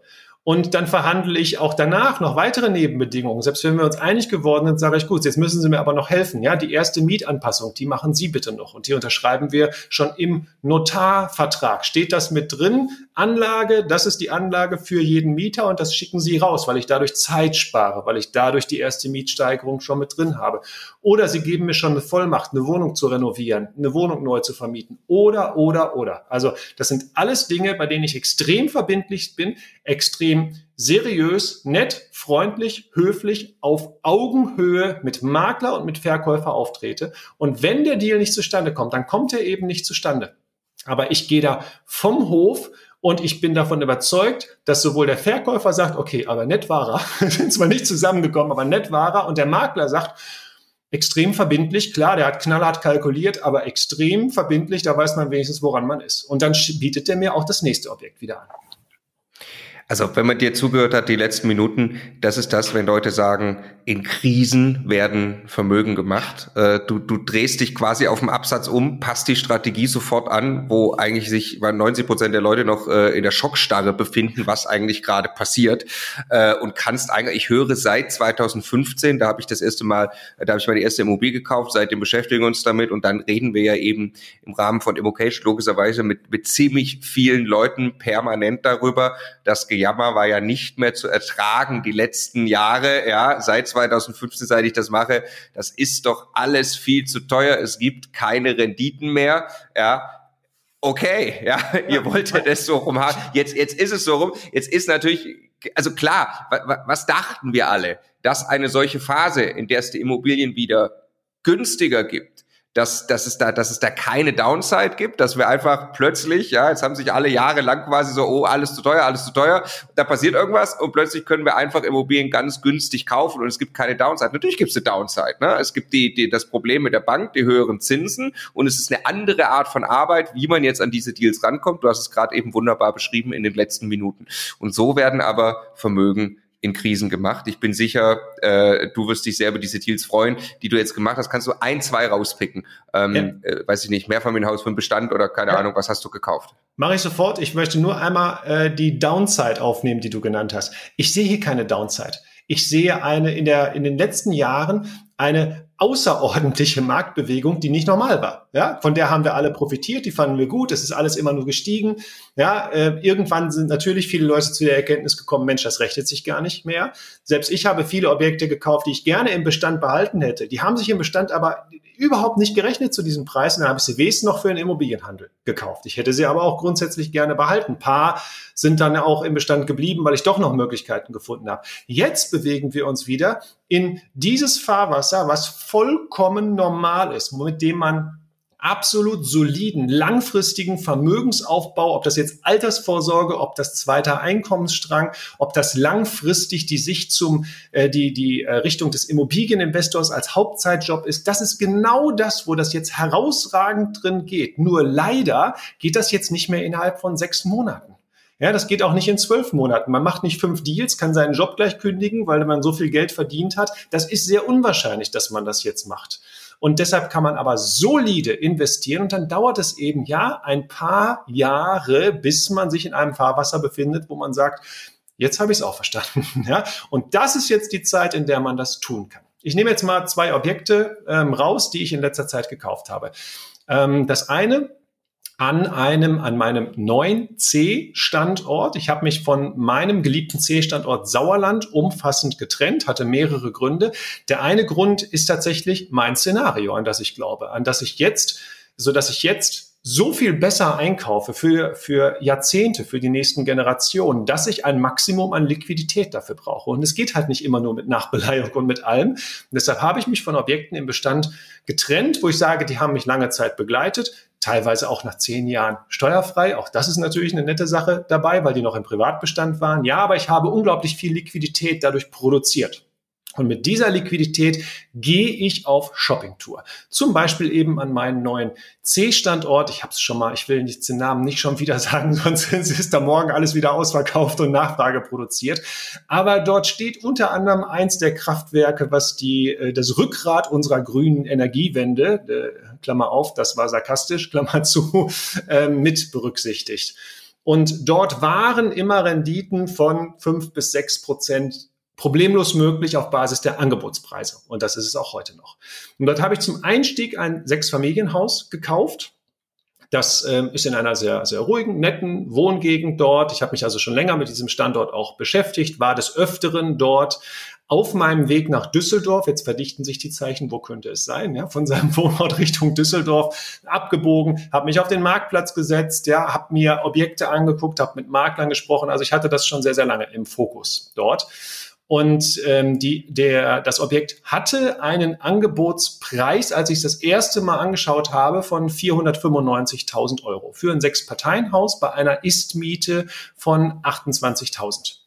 Ja, das ist jetzt etwas, wo du im letzten Jahr gesagt hättest, ach, das kann man sich ja mal angucken. Ne? Das ist ja, das hört sich ja jetzt nicht so schlecht an und die Miete ist vielleicht auch noch ein bisschen entwickelbar. Auf heutiger Sicht der letzten Wochen geht gar nicht. Ja, also das, das geht nicht. Es ist auch, das Haus ist 50 Jahre alt, top in Schuss gehalten, aber trotzdem, das geht so nicht. So, also bin ich hingegangen und habe dann vorgefühlt, für was könnte ich dieses Haus kaufen. Und meine ersten Angebote lagen so bei 375.000 Euro. Da habe ich gesagt, dafür würde ich es mir anschauen. Und das gehörte zu den Objekten, wo gesagt wurde, ja, grundsätzlich könnte der Verkäufer sich vorstellen, es zu verkaufen. Ich habe mich vor Ort dann auch mit Makler und Käufer gesprochen, habe den Finger auch genau in die Wunde gelegt, wie zum Beispiel keine Abschreibung mehr. Ne? Der hat das tatsächlich seit 50 Jahren im Bestand, dieses Objekt Herz mal gebaut. Er hat also null Abschreibung und zahlt den ganzen Gewinn, den er dort macht, ans, äh, also unterwirft er voll der Steuer. Ja, also habe noch mal ein bisschen so nachgebohrt diesbezüglich und habe dann auch mal klargestellt, in welchem Alter befindet sich der Verkäufer, was bedeutet es jetzt, diesen Betrag für ihn zu bekommen, denn es war ja auch schuldenfrei, aber alles ne, Win-Win. Also ich gehe jetzt so ein bisschen auch auf die Verhandlungstaktik mit ein. Mein Ziel war es tatsächlich auch, ein Verkäuferdarlehen von ihm zu bekommen, denn das machte für ihn total Sinn und das habe ich sogar durchgesetzt zum Teil. Wir haben uns dann relativ schnell auf 345.000 Euro geeinigt. So, jetzt für die Schnellrechner bei 28.000 Euro Kaufpreis äh, äh Entschuldigung, 28.000 Euro Kaltmiete pro Jahr, 345 Kaufpreis. Das wird schon jetzt deutlich charmanter, langsam. Dann haben wir noch über die Nebenbedingungen verhandelt. Der Makler hat äh, relativ schnell auch seine Schatulle selbstständig aufgemacht, hat gesagt, er könnte dann nochmal mit seiner Provision ein bisschen runtergehen, um da den Deal ein bisschen zu beeinflussen, ohne dass ich es verlangt habe. Ich habe einfach nur die offene Frage gestellt, was ist noch möglich? Wer könnte noch was dazu tun in diesem Topf hier? Und äh, gekauft habe ich es nach zwei weiteren Runden, weil ich auch noch zwei Kleinigkeiten gefunden habe, wie zum Beispiel zwei nicht genehmigte Wohnungen im Dachgeschoss, die aber nachgenehmigungsfähig sind. Ist überhaupt kein Problem, das zu machen. Da braucht man natürlich dann das Wissen und, und die Erfahrung für, aber zur Not geht man mit dem Bausachverständigen, Architekten durch, kriegt das Gleiche. Ich habe es also gekauft für 300.000 Euro, davon 100.000 Euro Verkäuferdarlehen vom Verkäufer. 200.000 Euro finanziert bei der Bank, 100.000 Euro Verkäuferdarlehen, Nebenkosten aus Eigenkapital. So, jetzt habe ich ein Objekt für rund 340.000 Euro Gesamtinvestitionskosten mit 28.000 Istmiete. Es ist jetzt schon in unserem Bestand und in dem ersten Durchlauf habe ich jetzt die Netto-Kaltmiete auf 31.000 Euro erhöht. Bei Neuvermietungen hat das Objekt ein Potenzial, auf 36 bis 38.000 Euro Ist-Miete. Da ist er, mein 10%er, nur dass ich ihn diesmal schneller erreiche. Ich bin jetzt extra ein bisschen ausführlicher auf dieses Objekt eingegangen. Ich wollte jetzt nicht nur so die Zahlen, ne, 300.000 äh, Euro, weil da hätte jeder gesagt, oh was hat er da für eine Bruchbude gekauft? Das ist ein wirklich solides, schönes Objekt, was vor 50 Jahren mal im sozialen Wohnungsbau gebaut wurde. Das ist inzwischen alles ausgelaufen Dachgeschosse irgendwann mal ausgebaut, hat der Verkäufer nicht so drauf geachtet, dass man da vielleicht eine Genehmigung für braucht. Haben die Nachbarn übrigens auch alle gemacht, hat er mir vor Ort gesagt und da hat keiner eine Genehmigung. Das ist ein sehr, sehr guter Ansatz für Zukäufe in der Nachbarschaft als nächstes. Und das ist zum Beispiel eins dieser Objekte. Lass uns das mal kurz, Entschuldigung, Markus, ich will nur das, das, das einmal noch, äh, noch rechnen, weil du, weil du eh schon konkret die Zahlen genannt hast. Du hast da 50.000 EK dann eingesetzt für Kaufnebenkosten, sowas in dem Dreh. Ne? Ja. Ähm, ja, und 40, jetzt Rendite, Rendite aufs eingesetzte Geld. Du hast deinen 10% ja. in Sachen Mietrendite dann irgendwann eigen, äh, erreicht, aber äh, du machst, wenn wir jetzt eben, das ist ja die Rechnung, die man machen muss mit den gestiegenen Zinsen, jetzt sagen wir mal, du wahrscheinlich hast du variabel finanziert und da können wir gleich auch noch drüber sprechen, aber äh, äh jetzt, jetzt äh, tun wir mal so, als ob dir von dem 10% da fünf weggehen. Für Kosten und Zins kann man das ist tatsächlich so, weil ich ja nur wenig finanziert habe. Deshalb habe ich ja einen deutlich besseren ja. Zinssatz bekommen. Ja? Gut, okay, okay. Also, ähm, äh, also inklusive ja noch äh, die Kosten, die du hast für Instandhaltung und so weiter. Aber sagen wir mal, äh, von der Miete äh, 30.000 Euro, 15.000 sind deine Rendite, die jetzt jedes Jahr reinkommt, oder? Ich habe es jetzt ehrlich gesagt nicht genau mitgerechnet, aber, aber äh, lass uns nur 10.000 sagen, ja, die sind 10.000, also ja? genau. Also du hast 50.000 Euro Eigenkapital investiert und es ja. kommen 10.000 Euro jährlich mindestens, das ist jetzt eher schlecht gerechnet, würde ich sagen, 10.000 Euro jährlich rein. Ja. Das, das ist der Eigenkapitalrendite. Ja, und das ist nur Schritt eins. Ja. Jetzt kommt ja, weil jetzt kommt ja Schritt dazu. Also zum einen kann ich das Haus entwickeln, zum anderen habe ich ja eine Allergie gegen Einsatz, äh, gegen Einsatz von Eigenkapital, weil das brauche ich ja für meine nächsten Objekte. und deshalb habe ich in diesem Fall auch wieder, du hast ja schon gefragt, wie hast du es finanziert? Ich verrate es natürlich gerne. Ich habe variabel finanziert und bevor sich jetzt die Leute die Haare raufen, ja, äh, der hat sich spontan auch jetzt direkt das erste Mal bewegt nach Kauf dieser variable Zinssatz, ist also angepasst worden. Das ist dann eben so. Aber ich habe mir eine unglaubliche Flexibilität eingekauft. Ich werde nämlich in zwei Jahren, wenn ich das Objekt noch weiter optimiert habe, zur Bank gehen und sagen, ich hätte gerne mein Eigenkapital nachfinanziert, möglicherweise mit einer fünfjährigen Zinsbindung, möglicherweise auch nicht, möglicherweise passiert irgendwas beim Verkäufer, dass er sagt, er möchte sein Darlehen äh, wiederhaben. Das kann er bei mir mit einer sechs Monatsfrist tatsächlich kündigen. Ich kann es auch mit einer sechs Monatsfrist kündigen, dieses Verkäuferdarlehen. Da muss ich mich eben darum kümmern, das äh, umfinanziert zu bekommen. Und wenn ich das jetzt so weiter steigere, dann werde ich sukzessive mein Eigenkapital mit Sicherheit dort wieder rausziehen und dann ist die Eigenkapitalrendite schon nicht mehr zu berechnen, ne? weil ohne Eigenkapital ist die Rendite unendlich. Unendlich. Genau. Aber selbst bei diesem Case, wir bleiben bei diesem Schritt stehen, habe ich 20 Prozent Rendite aufs Eigenkapital. Das ist grundsätzlich erstmal gut. Ja, ja, also wirklich, äh, wirklich toll, ne? Nur um, um eben vorzurechnen, wie man das machen muss und warum dieses Spiel, wer da, wer da mittel- bis langfristig denkt, äh, das, das ist der Punkt, den wir immer versuchen zu machen. Wenn es sich rechnet, dann rechnet es sich, äh, ist dein Lieblingsspruch aktuell, das rechnet sich im Hier und Jetzt. Ab dann wird es nur noch besser. Immer vorausgesetzt, du kannst langfristig die Immobilie vermieten. Da muss man natürlich äh, sicherstellen, dass man eine Immobilie hat, die man vermieten kann und am entsprechenden äh, Standort ist. Also super spannend, äh, da eins mal im, im Detail zu hören, ähm, was du eben jetzt gerade gekauft hast. Ähm, dann lass uns jetzt nach vorne gucken. Mit was rechnest du? Ähm, jetzt gehen wir erst noch, noch mal ganz kurz quasi Ursache-Wirkung-Kette, also Inflation, Zinsen, Preise wenn du es mal in der Reihenfolge vielleicht machen könntest. Gerne. Also Inflation aktuell ist sie, hat sie den zweistelligen Bereich erreicht. Das war in meinem Szenario auch so zu erwarten. Ne? Die Erzeugerpreise sind ja durch die Decke gegangen. Ungefähr mit ein Drittel schlagen die sich auf die Inflation durch. Und ich rechne durchaus damit auch, wenn jetzt die EZB schon reagiert hat, dass wir nochmal eine gestiegene Inflation sehen. Also in meinem Szenario kann es auch 11, 12 und 13 Prozent bis maximal 15. Ich glaube ehrlich gesagt nicht, dass wir da hinkommen, aber wäre denkbar. Es kommt auch nicht darauf an, ob das ein Prozent weniger oder mehr ist. Die Inflation wird morgen nicht aufhören und sie wird morgen nicht auf 25 Prozent gehen sondern sie wird sich auf diesem hohen Niveau noch eine Zeit lang aufhalten und wird dann wahrscheinlich Richtung sieben Prozent mittelfristig abebben, vielleicht auch sechs, aber wir werden eine ganze Zeit lang eine sehr, sehr hohe Inflation noch haben. Nur, dass uns Was ist eine ganze Zeit lang? als niedrig vorkommen werden, wenn es soweit ist. Ja. Was ist eine ganze Zeit lang? Also nur um ja, bis Ende nächsten Jahres auf jeden Fall. Okay. Ähm, ich, ich gehe davon aus, auch bis 24 hinein. Aber ich meine, je länger man jetzt so Prognosen macht, umso äh, schwieriger werden sie natürlich an der Stelle. Es spielt auch keine Rolle, weil ich, du hast ganz am Anfang einen Disclaimer gesagt, niemand soll auf dieses Szenario wetten. Ich bin jemand, der stellt ein Szenario auf und ich halte mich dann auch konkret dran. Soweit, dass ich sage, ich verkaufe sogar guten Bestand, der, der sehr, sehr gut noch weiter ins Portfolio gepasst hätte. Aber ich verkaufe den, weil ich an mein Szenario glaube und weil ich jetzt unglaublich noch bessere Geschäfte machen kann, wenn ich das Eigenkapital habe, um es dort überproportional gehebelt mit Fremdkapital wieder einzusetzen. Das ist für mich diese extreme Vermögensschaffung in der vermeintlichen Krise. Ich äh, hätte ja lieber, wenn wir von Chance reden, statt. Aber, aber, aber, Entschuldigung, du gehst nicht baden, wenn dein Szenario nicht eintritt. Das nee, ist dann habe ich äh, Geld der Punkt, den ich machen will. Ja, das ja. ist ähm, dann bedauerlich. also, ja, ist tatsächlich bedauerlich in Zeiten von Inflation, aber ja.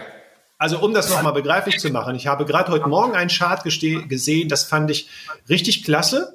Ja, wenn man einen 100-Euro-Schein im Jahr 2000, nein, da gab es noch keinen Euro, ja, also einen gedanklichen 100-Euro-Schein im Jahr 2000 in ein Buch gesteckt hat und man findet den jetzt wieder, dann kann man effektiv von diesen 100 Euro, was man damals bekommen hätte, wäre das heute bei 66 Euro. Das ist die effektive Kaufkraft. Das ist aber nicht das, was jetzt in den letzten sechs Monaten passiert ist. Wir haben ja kontinuierlich Inflation. Das ist ja kein neues Phänomen.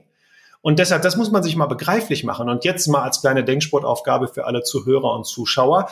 Ihr könnt es ja auch gerne mal in die Kommentare drunter schreiben, wenn ihr euch traut. Was wäre denn eine Preisentwicklung, wenn ich diese 100 Euro gedanklich oder hängen wir drei oder vier oder wie viel auch Nullen dran in Immobilien investiert hätte? Was wären die denn heute wert? Das sind doch die ganzen Leute, die sagen, oh, hätte ich das damals gemacht. Ja?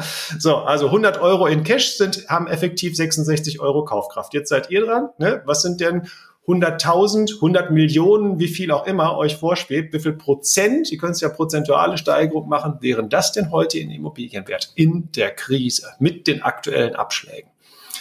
So, also das jetzt erstmal nochmal so zur Inflation. Ne? Also mein Szenario, und das ist sehr schön, dass du mir dann den Ball rübergespielt hast, das ist nie ein All-in-Szenario. Niemals. Wenn sich das jetzt anders entwickelt, und ich könnte jetzt nicht super Einkäufe machen, dann täte es mir zwar sehr leid, dass einige Immobilien mein Portfolio verlassen haben, aber es wäre kein Drama. Außerdem bin ich der Meinung, dass ich immer irgendwo Immobilien finden werde, die sich rechnen. Im Moment finde ich nur Immobilien, die sich besonders gut rechnen und besonders viel Spaß machen. Also ich hätte es jederzeit wieder investieren können. So, das ist jetzt erstmal zur Inflation. Der Zinssatz. Jetzt hat die EZB gerade wieder einen hohen Schritt gemacht und beim äh, letzten Mal, das äh, habe ich gesagt in dem Video, Mensch, wir haben hier gerade so einen Zinsbuckel, das bezog sich darauf, es waren gerade Zinsschritte gemacht und wir waren wieder leicht am Fallen. Den Zinsbuckel haben wir, nur leider kam dann ein äh, Kamel und kein Dromedar, sondern wir haben einen zweiten größeren Buckel ausgeprägt und sind auch definitiv weiter in diese Richtung unterwegs. Die Amerikaner machen es uns vor. Sie haben da extreme Zinserhöhungen und die EZB ist aus politischen Gründen gezwungen, dem nachzuziehen. Gar nicht mal so sehr, um die Inflation zu bekämpfen, weil ich glaube nicht, dass sie das effektiv mit Zinssteigerungen wirklich so ohne weiteres kann, weil die Inflation auch aus vielen anderen Bereichen kommt, die nicht mit Zinssteigerungen zu kompensieren sind. Aber die Euro-Schwäche im Gegensatz zum Dollar, die ist natürlich mit Zinssteigerungen ein bisschen zu bekämpfen. Das heißt, wir könnten gesunkene oder, oder wieder günstiger werdende Rohstoffpreise sehen. Man sieht zum Beispiel zurzeit an der Tankstelle. Da kommt zwar noch ein zusätzliches Phänomen, was Gewinn heißt, dazu, aber man sieht es dahingehend an der Tankstelle, dass ähm, das Barrel Öl kostet so wenig wie, pff, selten, ich glaube 85 Dollar, irgendwie sowas, also weit unter 100 Dollar. Und trotzdem haben wir an der Tankstelle immer noch Preise von um die zwei Euro, je nach Tageszeit und äh, Anbieter. Ja, theoretisch müssten wir aber nur auf Basis des Barrels irgendwo Preise von 1,40, 1,50 so im Vergleich der letzten Monate sehen. Ja, aber wir haben diese extreme Dollarstärke, Euro-Schwäche, wodurch natürlich wir schon so viel im Umrechnungskurs verlieren. Ja, und dann wird nochmal zusätzlich oben drauf geschlagen. Dann kommt noch der Effekt hinzu, dass die Steuern ja auch in Prozent nochmal wieder oben drauf kommen. Und so richtet sich das. So, das, also das können wir jetzt mit Zinsanpassungen so ein bisschen nivellieren. Und deshalb glaube ich auch, dass die EZB weitere Schritte gehen wird. Es könnte theoretisch sein, dass sie nochmal einen kräftigen Zinsschritt macht. Ähm, ich würde mich heute in meiner Meinung, Vorsicht, Meinung, ja, eher dahin bewegen, dass sie jetzt nicht nochmal 0,75 raushaut, dass sie jetzt so Im langsam. Dezember dann. Bitte? Im Dezember dann nicht nochmal 0,75. Dezember nicht Mhm. 0,75. Das können aber eine 0,5, ja, kann das durchaus nochmal sein. Es passiert viel bis dahin. Und ich glaube auch, dass sie noch einige weitere Schritte machen werden. Sie werden schon allein deshalb weitere Schritte machen, ja, um den Markt nicht zu signalisieren, das war's jetzt. Ja, also Mhm. wir lassen jetzt mal wieder Schritte aus. Dann werden sie eher einen 0,5er Schritt auf zweimal 0,25 aufteilen.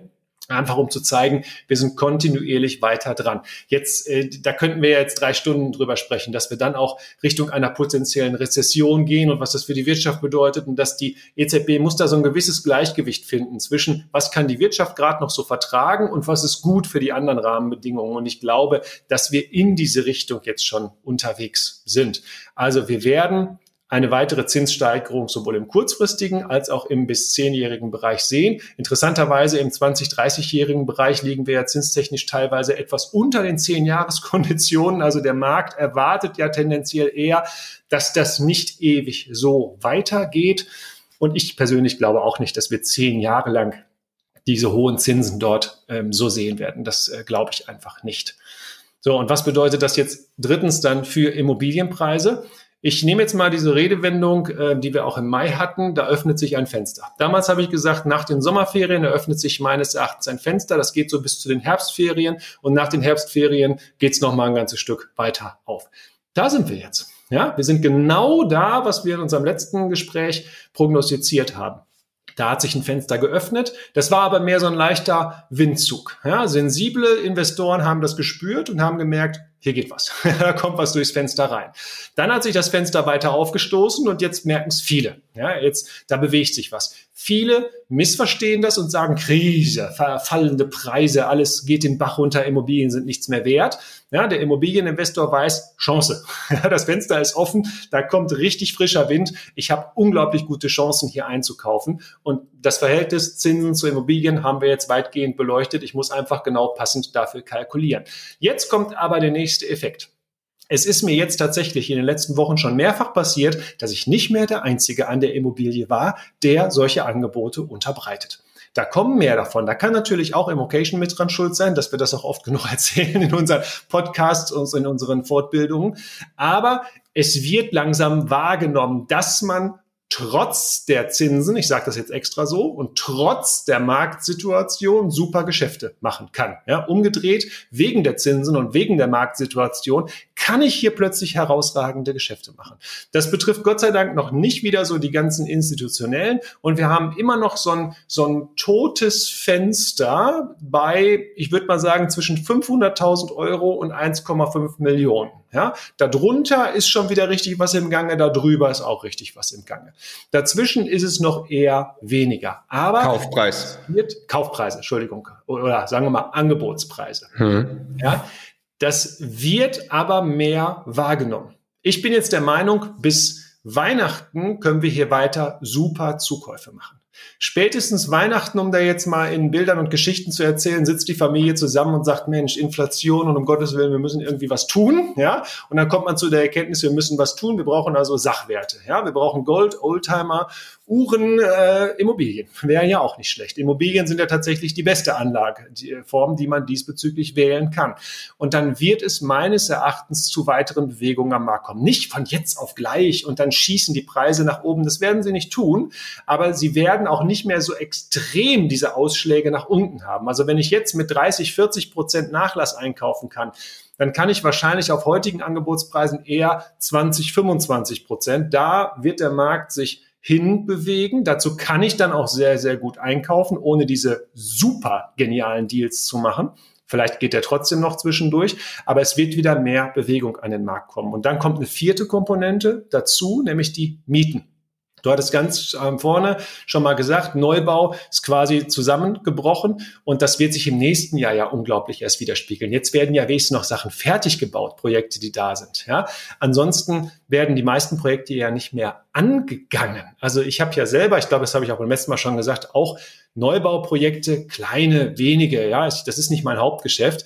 Da habe ich gesagt, das äh, bauen wir nicht. Ne? Schublade auf, ja, Objekt rein, Schublade zu, ja, äh, Hektar bleibt Hektar. Mal gucken, was die neue Grundsteuer C für nicht bebaute ähm, ähm, Grundstücke dann bringt. Aber erstmal geht das wieder in die Schublade, das bauen wir jetzt nicht. Und parallel merken wir jetzt, und zwar schon ganz extrem, deutlich gestiegene Nachfrage nach Wohnraum. Und die Qualität der Bewerber hat extrem zugenommen und zusätzlich hat die Anzahl der Bewerber auch noch zugenommen. Anzahl der Bewerber durch ausbleibenden Neubau, durch dadurch, dass die Leute sich nicht mehr selber etwas kaufen können oder wollen durch die Flüchtlingssituation, zum einen natürlich aus der Ukraine, aus Russland, auch die Flüchtlingssituation weiterhin aus dem Süden, die schafft es zwar nicht mehr immer so präsent in die Presse, die ist aber weiterhin da, diese Bewegung, dass da zusätzliche Mieter auf den Markt kommen und ich sage das jetzt ganz bewusst unemotional, nicht, dass jetzt jemand denkt, boah, wie redet der über Flüchtlinge so, das sind ganz bemitleidenswerte Menschen, denen wir natürlich Wohnraum zur Verfügung stellen können und müssen. Ja, aber das beeinflusst ja auch den aktuellen Markt. Umso weniger gibt es zur Verfügung. Und wir haben hier seit vielen Wochen plötzlich wieder Mietinteressenten mit Nettoeinkommen von 5000 Euro und mehr. Das gab es jahrelang nicht. Die haben alle selber gekauft oder gebaut. Und das verleitet natürlich auch dazu, ja, hast du zu viel Nachfrage, bist du zu billig, also bietest du natürlich die Wohnung in einem entsprechenden Zustand, Erstbezug nach Kernsanierung oder ähnlichem, auch zu mehr Geld an, zu einer höheren Miete. Und die Stornoquote im Neubau und das, was da unterlassen wird, ist die Mietsteigerung der Zukunft. Und wenn ich das jetzt alles in einen Topf reinwerfe. Ja, und das Video heute wird auch wieder dafür sorgen, dass eben mehr Nachfrage auf den Markt kommt und ich mehr Kollegen vor den Objekten treffe, die sich auch dafür interessieren. Dann haben Immobilien so gute Zukunftsaussichten wie nie.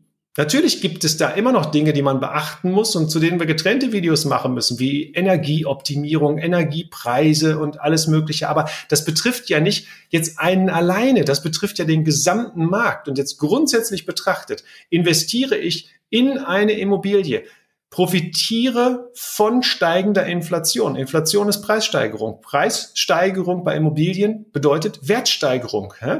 Gleicher Effekt, anderer Begriff. Inflation, Wertsteigerung. Ihr könnt euch dann entscheiden, auf welcher Seite ihr stehen wollt.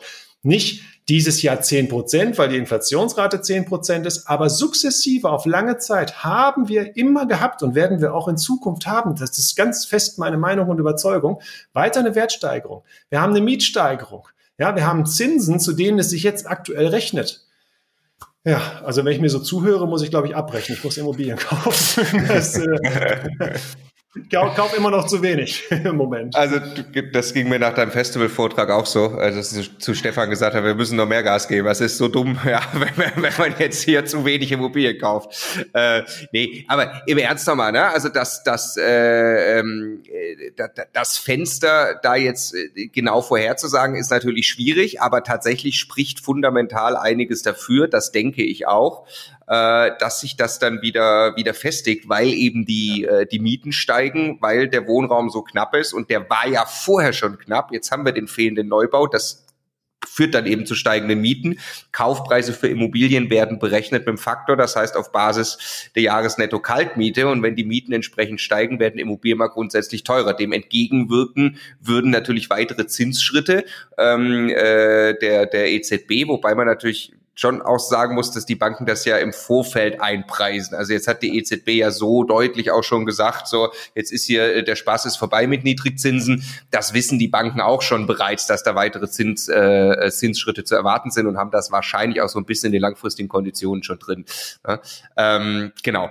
Aber äh, sich da auf die richtige Seite der Gleichung zu stellen, nochmal, auch wenn es gebetsmühlenartig äh, äh, wiederholt wird, oder, äh, das ist auf jeden Fall richtig zu tun. Bitte kurzfristig aufpassen, jetzt eben auf ein solches Szenario zu spekulieren. Und es ist auch nicht unser sportlicher Ehrgeiz, mit den Szenarien in irgendeiner Form recht zu haben, sondern sich äh, langfristig an diese, diese Regeln und Gesetze eben, eben zu halten, auf die richtige Seite der Gleichung der Inflation, Geld gehebelt einsetzen, das alles mit Immobilien tun. Ähm, und kurzfristig aber durchaus natürlich darauf zu achten, dass ich relativ clever vorgehe und vielleicht ein solches Fenster mitnehme. Was, was denkst du ein bisschen länger geschaut, 2023, Mitte, Ende des Jahres? Was, äh, Was also, haben wir da? Ich würde das Szenario, nach diesem zu handeln, jetzt erstmal so bis Ostern befristen wollen, weil mhm. wir haben viele mhm. dynamische mhm. Prozesse. Wir mhm. können ja gerne ein Folgevideo machen ja, und uns dann wieder neu ausrichten. Aber das wird ja keine 180-Grad-Wendung sein. Aber es können immer Nuancen passieren, gerade in der heutigen Zeit. Ja, wenn da eine Rakete zu weit fliegt, dann kann das tatsächlich natürlich viel beeinflussen, ja, was wir alle nicht hoffen. Wichtig ist es deshalb, an ein, ein Szenario zu haben, dieses Szenario aber natürlich immer zu überprüfen und auch ein bisschen flexibel zu handhaben. Ja, da sind Stellschrauben drin, diese Stellschrauben können sich verändern und dann muss ich vielleicht auch meine Handlungsweise entsprechend anpassen. Wichtig ist es nur, überhaupt ein Szenario zu haben. Also gar nicht geht, finde ich, zu sagen, man guckt da drauf und sagt, oh, nee, äh, habe ich jetzt keine Meinung zu. Also es gibt ja unterschiedliche Meinungen. Man muss ja überhaupt nicht meiner und ich glaube auch deiner Meinung sein in so eine Richtung, dass sich jetzt ein sehr gutes Fenster auftut. Man kann ja auch sagen, das ist das, der schlechteste Zeitpunkt überhaupt. Immobilien werden jetzt dauerhaft an Wert verlieren. Dann muss man nur auch so konsequent sein und sagen, wenn man dann Immobilien besitzt, dann muss ich die auch jetzt verkaufen weil die kann ich ja dann in zwei, drei Jahren günstiger einkaufen, wenn ich an dieses Szenario glaube. Wenn ich das nicht tue, äh, dann glaube ich nicht an mein Szenario. Ja, dann muss ich es nochmal überprüfen. Also man muss sich schon für sich ja irgendwo ein Szenario bauen und dann auch adäquat dazu handeln. Man darf es zwar immer wieder überprüfen, aber man muss es dann auch tun. So, im nächsten Jahr, also bis zu den Osterferien, würde ich mich festlegen. Ich glaube nicht, dass es dann abrupt endet. Ich kann mir auch vorstellen, dass wir bis zu den Sommerferien dann nochmal so einen weiteren Trend haben.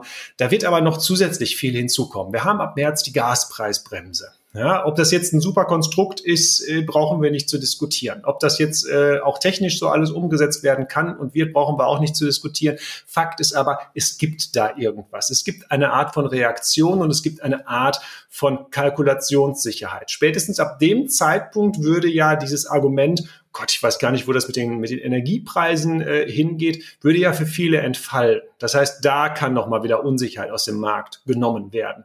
Viele andere Dinge, Zinssituationen sind wir dann schlauer. Ich hoffe sehr, dass wir mit äh, dem Krieg, den Kriegen auf der Welt äh, auch schlauer sind und dass sich vieles davon erledigt hat, in welcher Art und Weise auch immer.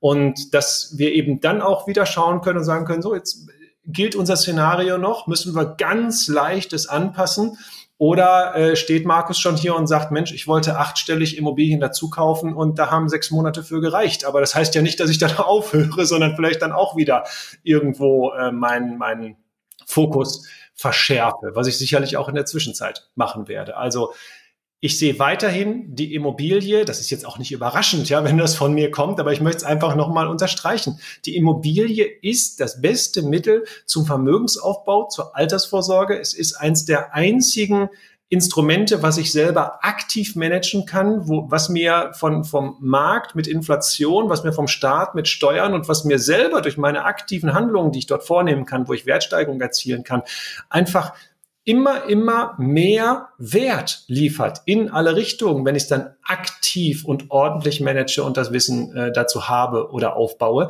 Und deshalb äh, bin ich weiterhin ein Riesenfan davon. Und wer bis jetzt gezweifelt hat oder bis jetzt mit angezogener Handbremse da durch den Markt gefahren ist und gesagt hat, so, hm, ich guck mal, Du hast vorhin gesagt, alle Leute sagen immer, Mensch, wo soll das denn hingehen? Ja, mich haben auch immer alle Leute gefragt, Markus, wann sinken die Immobilienpreise wieder. Wir sind mittendrin. Äh, und jetzt Gründe zu finden, warum die sinken. Ja, logisch. Ja, es gibt, warum sollen die denn sonst sinken, wenn es keine Gründe gibt? Natürlich gibt es Gründe, aber dann soll man sich doch jetzt freuen, dass sie sinken und adäquat dazu agieren. Das ist der Punkt, äh, den, den ich auch noch mal machen möchte. Dieses, dieses Gefühl, was ich, was ich so oft wahrnehme, die Leute warten auf die Phase, an dem die, äh, die lukrativen Immobilienprojekte wie gebratene Tauben ins Maul fliegen. Diese Phasen gibt es nicht. Es gibt nicht, man stellt sich das auch gerade bei Aktien, wo es eben ja wirklich einfach nur um den Kurs geht. Auch da stellt man sich das immer so vor, wenn man die Kurse auf den Höchstständen sieht, na ja, ich warte jetzt und sobald das runterfällt in das Tal, dann irgendwie steige ich ein. Ne? Auch das fühlt sich überhaupt nicht so an in dem Moment, wo das runterfällt. Ne? Und das gab es auch noch nie, wenn du zurückschaust mit Immobilien, auch länger zurückschaust. Es gibt nie die Phase, wo einfach klar ist, jetzt sind auf Immobilien Scout die super lukrativen Immobilien. Es hat nur sonst niemand außerhalb dir gemerkt und du machst jetzt einfach diese Super Deals. Diese Ver immer, irgendwas ist immer schwierig und problematisch. Deswegen ist es ja auch ein Stück weit immer Unternehmertum, was man da macht. Aber deswegen kommt eben, weil langfristig bei Immobilien ist das Schöne, wir ja nicht auf die Kursgewinne gehen, sondern auf andere Gesetze und Regeln, die einfach gelten. Hebel, Inflation, paar Mal schon gesagt. Ne? Äh, deshalb geht sich das aber langfristig aus, wenn du aber die Hausaufgaben machst und äh, deinen Job in, äh, im Hier und Jetzt machst. Es gibt doch diesen wunderschönen Satz, ich weiß nicht, ob ich ihn jetzt wörtlich zusammenkriege. Ja, auf Englisch heißt er, Wealth is about time, not timing. Ne? Also im Grunde mhm. genommen geht nicht um den richtigen Zeitpunkt des Einstiegs. Es geht um die lange Zeit, die einfach dann für dich arbeitet an der Stelle. Ich weiß gar nicht, von mir der Spruch ist. In Zweifelsfall von Warren Buffett oder Aristoteles. Ja, ja. genau. Irgendjemand in der, äh, könnt ihr auch in die Kommentare schreiben, wie der Spruch exakt heißt und von wem er ist. Aber er gilt. Ja, er gilt nach wie vor. Costolani wäre eigentlich auch noch so jemand, dem man den zuschreiben könnte. Ich weiß es wirklich gerade nicht. Aber es geht nicht darum, den perfekten Zeitpunkt zu finden. Den werdet ihr verpassen. Und ihr werdet unvorstellbar viele Gelegenheiten verpassen bis dahin. Und wenn ihr erstmal reinkommt, wenn ihr euch für den Markt interessiert, wenn ihr das nicht gerade schon tut, wenn ihr die ersten Verhandlungen führt, wenn ihr euch traut, einfach mal bessere Preise zu fordern in Form von sehr charmanten Angebotspreisen. Denkt dran, ihr seid einer der wenigen, die überhaupt was machen. Also seid ihr die, die charmant sind am Markt. Ja, dann werdet ihr diese Gewissheit erlangen, das geht, das funktioniert, das rechnet sich und dann könnt ihr immer an meinen Satz denken und äh, könnt gerne dann drunter schreiben, Markus, du hattest recht, wenn es sich rechnet, dann rechnet es sich. Bin happy, habe gerade wieder eine gekauft. Ja. Markus, vielen, vielen herzlichen Dank für das tolle Gespräch. Ähm, wer mit dir auch und uns die Reise gemeinsam gehen möchte, kann das gerne tun. immocation.de slash Masterclass. Die begehrten Plätze für die Masterclass 2023 vergeben wir jetzt. Und da seid ihr natürlich herzlich eingeladen, euch zu bewerben, wenn ihr Lust habt, Immobilien zu kaufen in dieser Marktphase. Vielen Dank, Markus. Ich freue mich sehr. Wir werden das wiederholen in ein paar Monaten und äh, dann werden wir das Orakel Markus wieder befragen. Ja? Ich danke dir. Ciao. Super. Danke dir vielmals. Mach's gut, Marco. Tschüss.